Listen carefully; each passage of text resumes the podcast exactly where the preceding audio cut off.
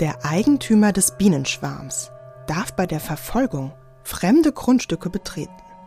Ist der Schwarm in eine fremde, nicht besetzte Bienenwohnung eingezogen, so darf der Eigentümer des Schwarmes zum Zwecke des Einfangens die Wohnung öffnen und die Waben herausnehmen oder herausbrechen.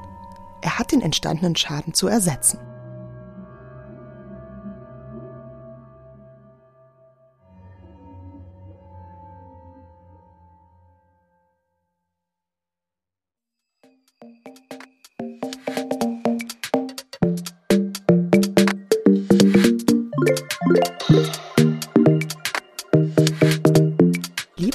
Liebe ZuhörerInnen, wer sich gerade Popcorn holt, um sich diesen spannenden Thriller weiter anzuhören, der ist vielleicht überrascht, dass wir die Passage im Paragraph 962 unseres guten alten bürgerlichen Gesetzbuchs finden. Dort ist nämlich das Schwarmrecht geregelt, das übrigens für den unbedeutendsten Regelungskreis des deutschen Privatrechts gehalten wird. Das Schwarmrecht gehört zum sogenannten Bienenrecht, das seinerseits viele andere Rechtsgebiete berührt und damit überhaupt nicht unbedeutend ist. Und das schauen wir uns heute mal an. Im Moment hören wir tatsächlich immer häufiger von Bienen, da deren Lebensraum mit unseren Pestiziden oder glatt gemähten Rasen ohne Hecken und Wildblumen immer weiter bedroht ist. Das Bienensterben ist deshalb ein Indiz für unser verqueres Verhältnis zu Natur und Umwelt. Viele denken bei Biene zuerst einmal nur an die Honigbiene. Es gibt bei uns aber mehr als 560 Wildbienenarten und die Hälfte davon ist vom Aussterben bedroht. Interessanterweise ist tatsächlich gerade die Honigbiene trotz ihrer ökologischen und ökonomischen Bedeutung. Immerhin ist sie nach Rindern und Schweinen das drittwichtigste Nutztier in Deutschland. Keine besonders geschützte Tierart nach der Bundesartenschutzverordnung. Das kann man aus der Anlage zu deren Paragraph 1 entnehmen. Die Honigbiene wird als domestizierte Form von Bienen, nämlich als Nutztier begriffen und gehört nicht zu den gesetzlich geschützten wild lebenden Tieren. Sie ist in der Obhut der ImkerInnen. Die Honigbiene ist deshalb nicht von den besonderen Schutzvorschriften des Bundesnaturschutzgesetzes erfasst. Was das Aussterben der Bienen für uns Menschen bedeuten würde, das schien schon Albert Einstein zu wissen, von dem das folgende Zitat stammen soll. Wenn die Bienen verschwinden, hat der Mensch nur noch vier Jahre zu leben. Keine Bienen mehr, keine Pflanzen, keine Tiere, keine Menschen mehr. Wir müssen deshalb auf die Bienen aufpassen. Aber haben sie deshalb Rechte? Das erklärt uns jetzt der Bienenanwalt Christoph Paul. Er war bis 2020 Notar, ist jetzt Mediator und Rechtsanwalt und hat sich unter anderem im Bienenrecht spezialisiert. Außerdem ist er selbst Imker. Herr Paul, was macht ein Anwalt im Bienenrecht? Und was ist das Bienenrecht überhaupt? Hallo Frau Daum, herzlichen Dank für die Einladung zu diesem Podcast. Der Titel Bienenrecht ist eigentlich etwas missverständlich. Man könnte ja auf die Idee kommen, dass es dabei um das Recht der Bienen geht. Tatsächlich aber geht es um alles, was für die Haltung von Bienen, und zwar konkret von Honigbienen, von Bedeutung ist. Auch um die Frage der Gesundheit der Tiere, für die Frage, wer Tiere unter welchen Bedingungen halten kann und letztendlich um das Produkt der Bienen, nämlich um den Honig, um diesen letztendlich für den Verbraucher auch gesund auf den Markt zu bringen.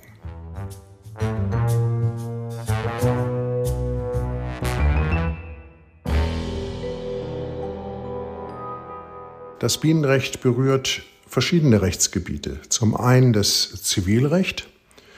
Da geht es um die Frage, in welchem Maße man Bienen halten kann, ohne dabei die Rechte von Nachbarn unangemessen zu berühren. Also ob die Bienenhaltung ortsüblich ist, was man sicherlich zum Beispiel auf dem Lande ganz leicht annehmen wird, in irgendeiner kleinen Gemeinde oder auch in einer größeren, wo ein Mann drumherum Natur hat, viel Land hat und damit auch viele Tiere.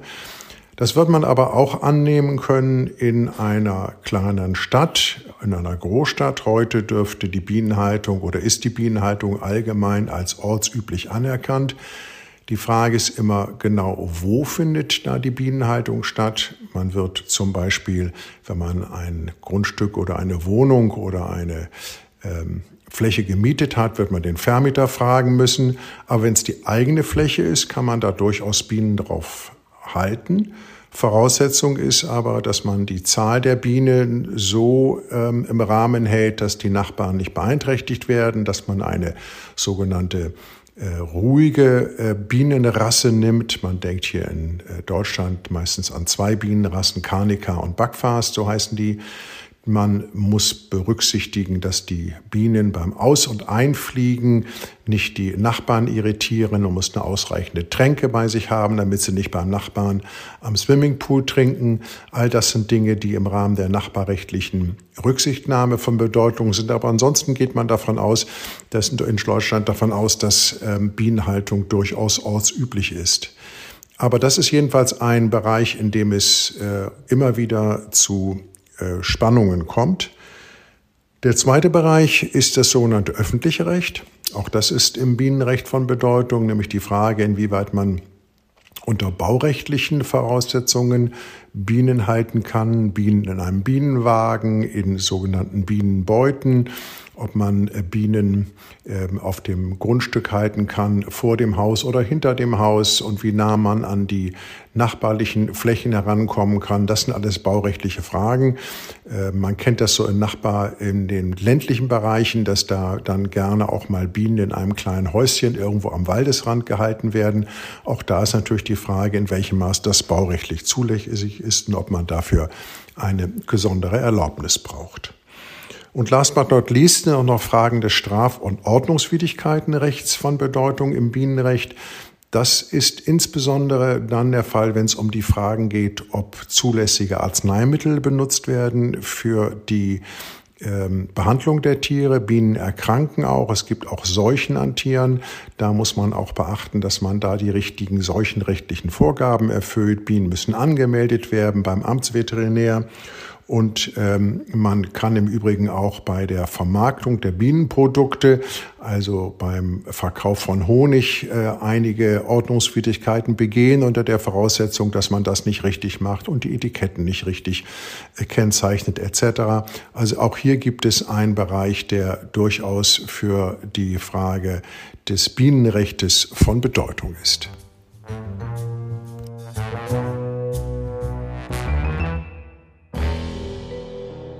Das heißt also, die Bezeichnung Bienenrecht ist eigentlich missverständlich. Das Bienenrecht bezieht sich nicht auf die Rechte der Bienen, sondern es geht um die rechtlichen Bestimmungen, die im Zusammenhang mit der Bienenhaltung stehen.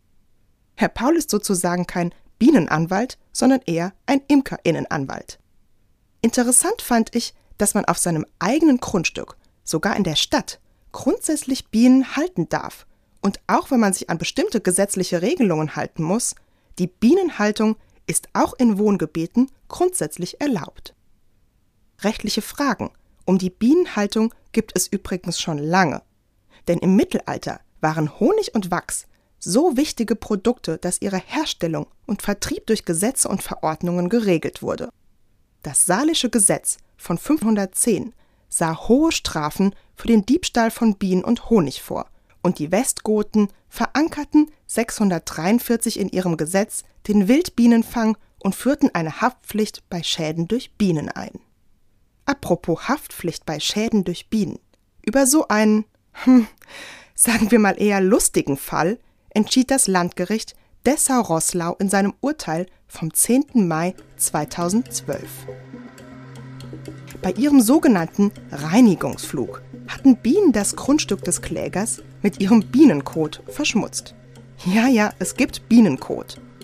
Beim alljährlichen Reinigungsflug nämlich entsorgen die Bienen ihre Exkremente, die sich in ihrer Kotblase während der Wochen- oder monatelangen Winterruhe angesammelt haben.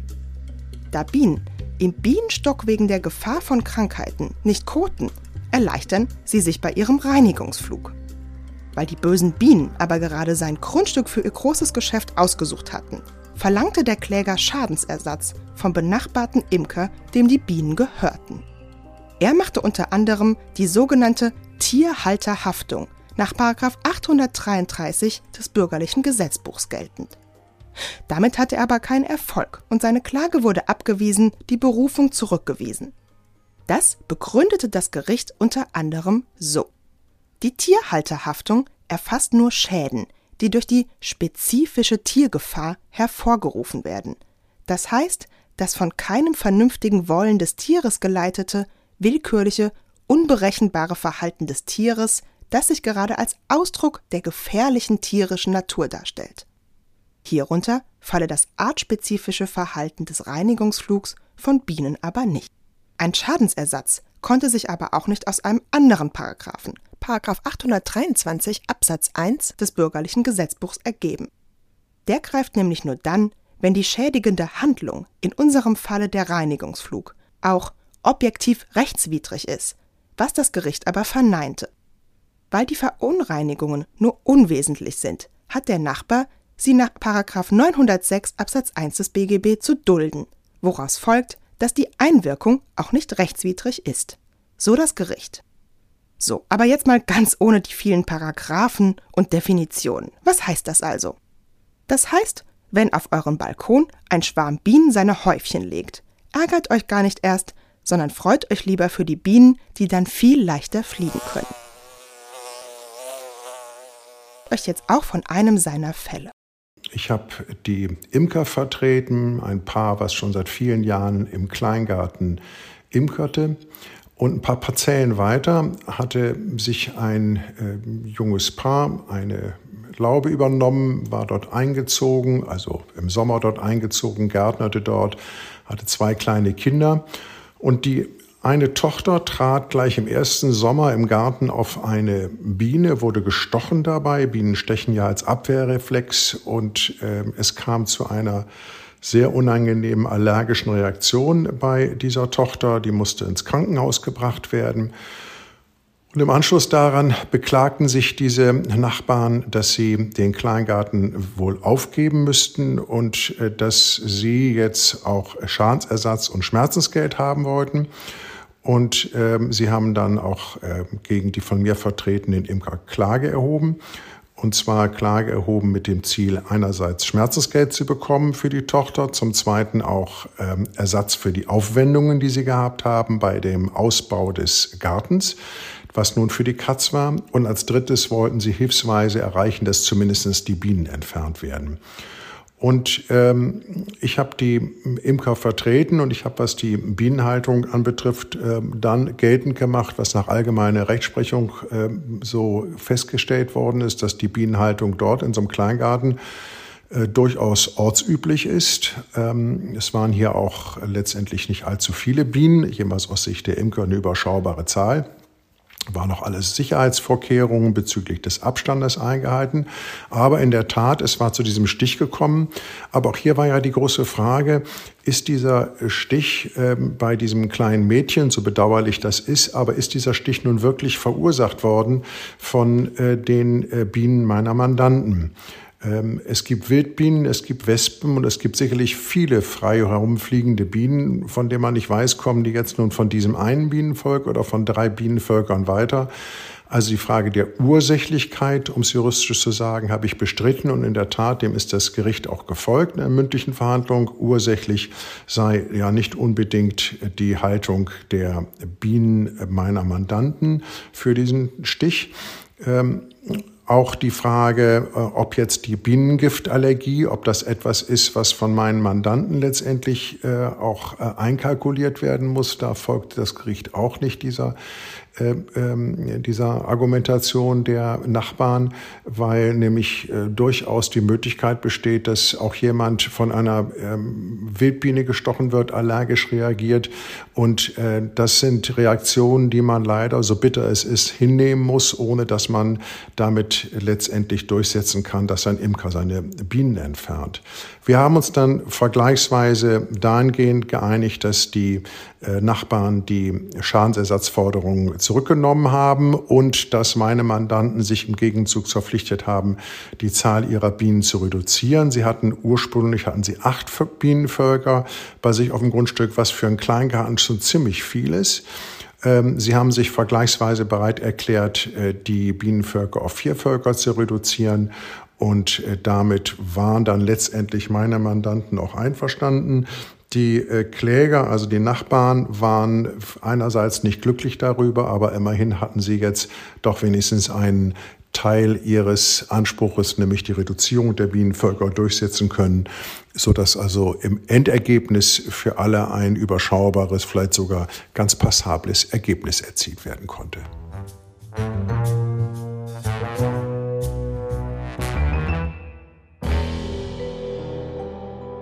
Ihr seht also, das Bienenrecht hält so einiges an interessanten Fällen bereit. Und wie kommt man zu so einer Spezialisierung, Herr Paul? Zur äh, Spezialisierung auf Bienenrecht bin ich gekommen aufgrund der Tatsache, dass ich ähm, jetzt inzwischen seit 40 oder über 40 Jahren als Anwalt äh, und Notar tätig war. Und als ich vor 30 Jahren mit ähm, meiner Imkerei begann, da habe ich natürlich zwangsläufig auch die rechtlichen Fragestellungen im Blick gehabt. Ich wurde immer mehr auch als äh, Imker gefragt, der sowohl Imker als auch Jurist ist. Und daraus hat sich dann so peu à peu eine zunehmende Kenntnis über die imkerrechtlichen Fragen herausgebildet. Ähm, ich bin inzwischen der Obmann für Rechtsfragen im Landesverband äh, Berlin. Das heißt, die in den Imkervereinen organisierten, hier in Berlin organisierten 1500 Imkerinnen und Imker die wenden sich bei Rechtsfragen an mich. Auch die Imkervereine hier im Landesverband wenden sich an mich. Ähm, ich bin auch tätig an der äh, Freien Universität am Institut für Veterinärmedizin bei der Ausbildung der äh, zukünftigen Amtsärztinnen und Amtsärzte, die ja auch zum Bienenrecht etwas äh, wissen sollen und auch bei den Imkerschulungen hier, die von der Freien Universität und dem Imkerverein Zehlendorf gemeinsam gemacht werden. Auch da ähm, gebe ich äh, Informationen zum Bienenrecht. Also von daher hat sich das so langsam entwickelt und ich bin sehr froh, dass ich die Möglichkeit habe, dass sowohl meine berufliche Profession des Anwalts und Notars ähm, ähm, und auch andererseits meine Leidenschaft der Imkerei hier eine Parallele erfahren und ich beides miteinander verknüpfen kann, wobei mir, mir sicherlich auch sehr hilft, dass ich äh, Mediator bin und als solcher eben halt auch einen Blick auf die Interessen und Bedürfnisse aller Beteiligter habe, was gerade beim Bienenrecht und bei den nachbarrechtlichen Fragen zur Bienenhaltung von großer Hilfe ist.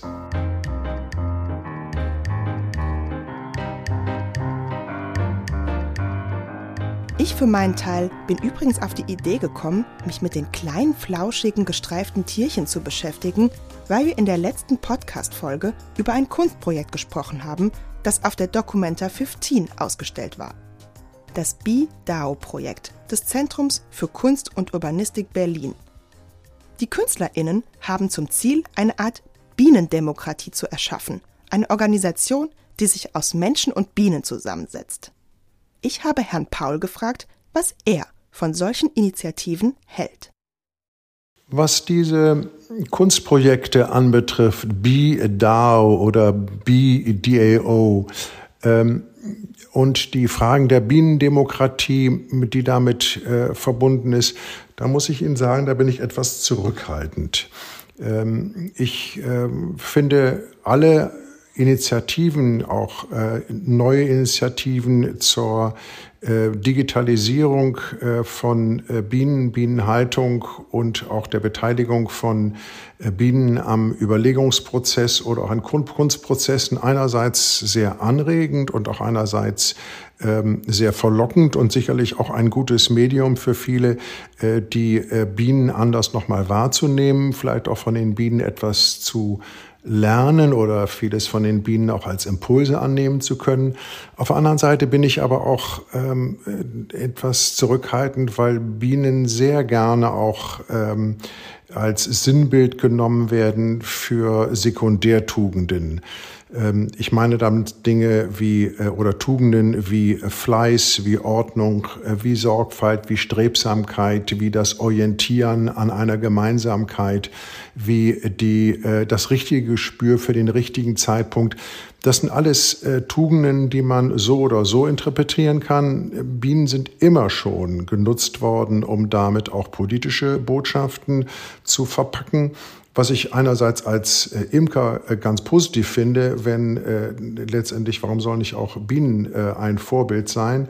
Aber auf der anderen Seite muss man aufpassen, dass man hier teilweise den, den Blick für das Natürliche der Bienen äh, aus dem Auge verliert und damit auch vergisst, wie wichtig es ist, gerade bei den Bienen zu sehen, dass sie eben halt Tiere sind, dass sie eben halt wilde Tiere sind, dass sie eben nicht domestizierbare Wesen sind und dass man ähm, mit den Bienen letztendlich nur in eingeschränktem Maße Bezüge zum Menschen herstellen kann.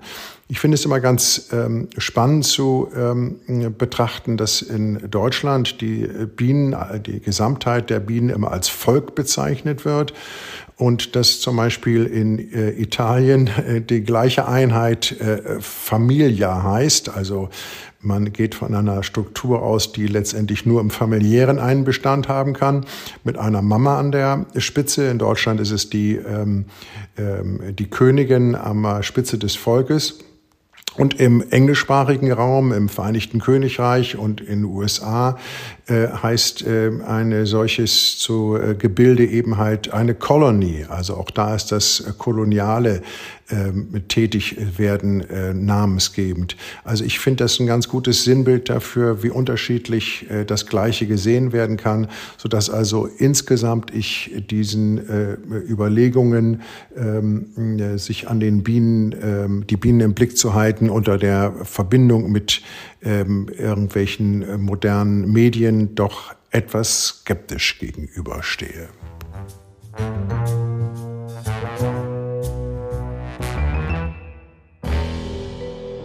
Paul sieht also kritisch, dass Bienen für vermeintliche Tugenden als Sinnbild gesehen werden.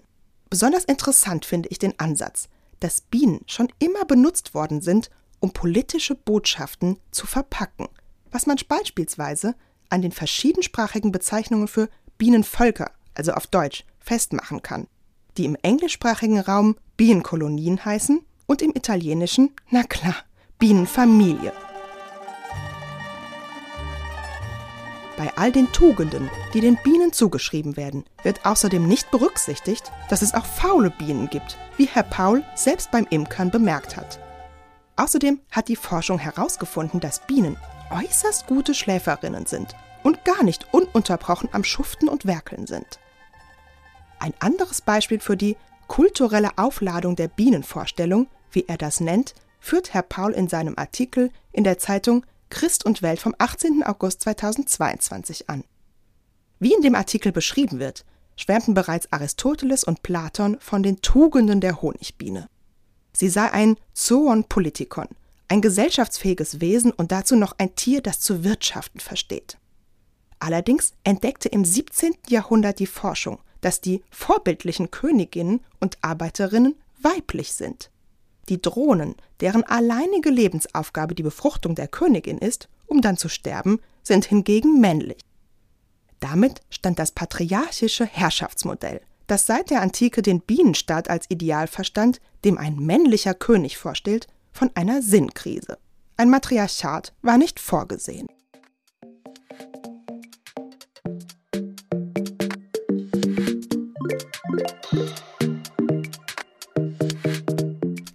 Zuhörerinnen, ohne Bienen kommt der Mensch nicht weit. Sterben sie aus, geht es uns bald so, wie es in dem Roman Die Geschichte der Bienen von Maya Lunde beschrieben wird. Menschen müssen als BestäuberInnen arbeiten und Blüte für Blüte per Hand bestäuben. Falls ihr den Roman nicht kennt, mir hat er sehr gefallen. Das Interesse der Autorin für die Bienen kam durch einen Dokumentarfilm. Es war faszinierend zu sehen, wie hochentwickelt die Biene und ihre Bienenstöcke sind, wie so kleine Wesen so etwas Großes erreichen können. Alle arbeiten für das gleiche Ziel. Das ist ein gutes Bild für die Erde, wie sie in einem Interview mit der deutschen Presseagentur beschreibt. Dieser Gemeinschaftssinn fasziniert auch Herr Paul, viel entscheidender als Anregung ist für mich, Statt der vielbesungenen Tugenden wie Fleiß und Orientierung an der alles bestimmenden Königung diese ganze Widmung des Daseins für die Gemeinschaft, schreibt er. Bis jetzt bezieht sich das Bienenrecht allerdings nicht auf die Rechte der Bienen, sondern auf rechtliche Fragen im Zusammenhang mit der Bienenhaltung. Aber wer weiß, vielleicht haben Bienen im Jahr 2050 auch eigene Rechte, eben um ihren Erhalt zu sichern. Und wir müssen jedes Mal erst die Königin um Erlaubnis fragen, bevor wir uns ein Honigbrot in den Mund schieben dürfen. Naja, aus einer feministischen Perspektive auch nicht ganz verkehrt, wenn ich gerade so drüber nachdenke. Liebe ZuhörerInnen, ich hoffe, der Podcast hat euch gefallen. Ich danke Herrn Paul für das Interview und sage bis zum nächsten Mal bei Recht Nett.